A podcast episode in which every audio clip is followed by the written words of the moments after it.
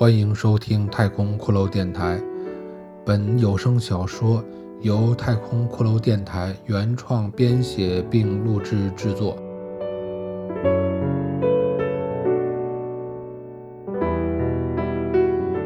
这是一个伤心、冷酷又诡异的故事。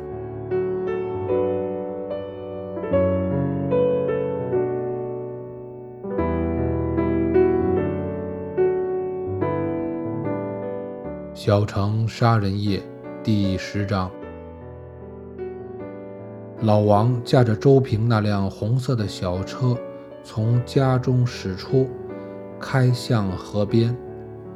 那是这个小城中唯一的一条河。多年以前，这条河穿城而过，河水滋润着这片贫瘠干涸的土地。随着一座座高大烟囱的拔地而起，河水逐渐干枯，直到近几年出现了长时间的断流现象。为了保存这份仅有的灵动，城市的管理者只好在市区河道的两端建起了水闸，将这段河道内注满了水，形成了一条永不干涸的城中河。并在沿河两岸建起河畔公园与高档住宅区。这些公园附近的高档住宅，借着河景可以卖个好价钱。然而，市区外的河道已经基本干枯了，宣告着这条古老小河的基本死亡。而它那段被完好保存在城中的躯体。终日供市民们赏玩，就像博物馆中泡在防腐液瓶里的一段尸体标本。老王的车停在了河边的一条长椅旁，他走下车，整理了一下衣服和头发，从容地走过去，坐到了河畔的长椅上。这个地方是他多年以来贫乏记忆中。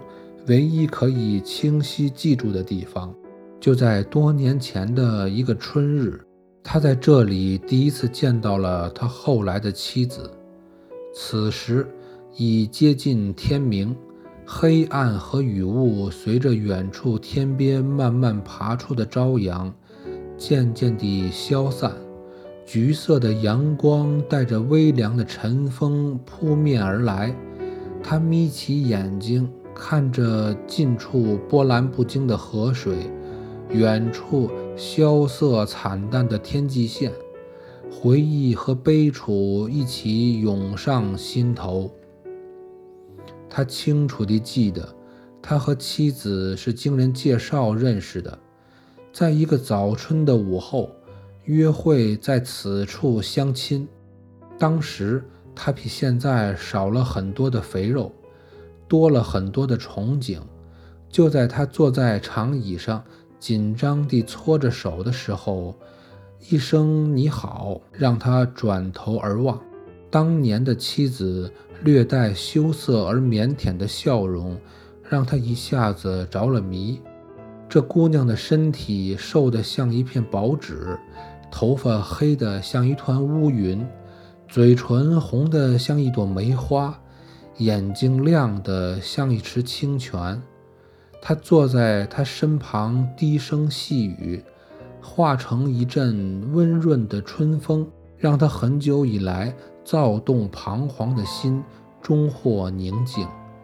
那时的他是如此的美好，仿佛时间在不经意间偷换了身旁的恋人，就在他不知不觉的漫长岁月里。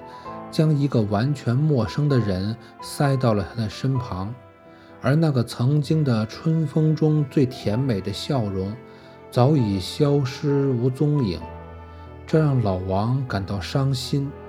往事历历回闪过眼前，他的心此刻却已不再起伏，如同眼前的这条早死的河流，在静止中慢慢腐烂。三十多年来，他用尽全力让自己的生活状态得到周围人的认可，最起码也至少是表面上的认可。为此，他小心翼翼、提心吊胆、殚精竭虑地维护着他在旁人心中的正常人形象。但让他最有挫败感的是，尽管他十分努力，还是有包括他老婆在内的很多人对他并不满意，甚至是蔑视。他曾经有过一瞬间的念头，渴望自己是一个与众不同的、自由而任性的人，哪怕是一个怪异的人，甚至是一个危险的人。但他终于还是觉得。那样做的后果是很危险的，而放弃了。他不知道自己在害怕什么，也不知道究竟是什么在牵绊着他，令他不能畅快地呼吸。在这个没有敌人的世界里，他却感到了惶恐不安。他想在迷雾中捉到困住自己的绳索，但徒劳无功，一无所获。他想对那个操纵着他的身影大声咆哮，但他的呼喊只回荡在他迷雾重重的心间。然而，有趣的是，就在昨晚，他做了一件必定会让全城人都大呼小叫、议论很久的惊天大事。他用两具残破的尸体，将自己塑造成了一个异类。当他想到不久以后，他将成为电视、报纸与网络新闻头条的主角时，他感到有些惶恐，但也有些得意。他会成为大家口中的一个谈资，尽管他曾经那样的害怕被大家指指点点。他是一个弱者，他终究是要死的，这两点他十分的清楚。至少现如今，他还可以去选择死去的方法和地点，他还可以做最后的证明。他觉得自己已经想得够多了，做得够久了。他起身回到了车上，发动汽车，用力踩下油门，汽车咆哮着压过草坪，撞碎长椅，跃入河中。就在汽车腾空而起的刹那间，他的眼前又是当年妻子那羞怯腼腆的笑容。他在车窗外的晨光中热泪盈眶。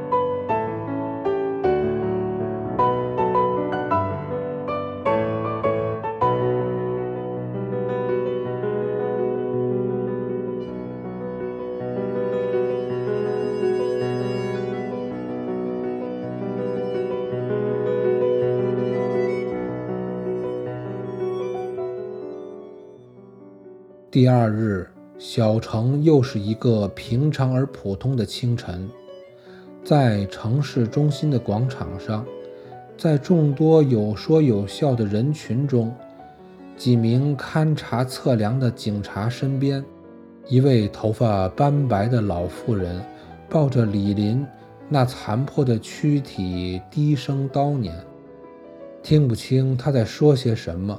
只看见他用沾满污泥的双手抠挖着粘贴在地面上的肉体碎屑。当他得到一点肉渣后，就将其贴回那具冰冷残破的尸体上。母亲就是这样勉力地寻找着儿子的最后回忆。夜晚已经过去。也还会再次光临，高耸的烟囱、林立的楼群、破败的街巷、炫目的广场屏幕、平静的河水，在没有尽头的平常中，在低头沉思的片刻后，抬起头颅，便是哑口无言的茫然四望。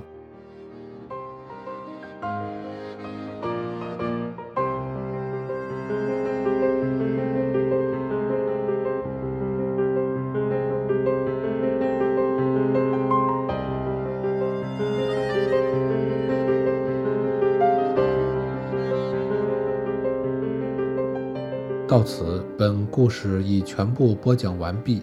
感谢收听太空骷髅电台。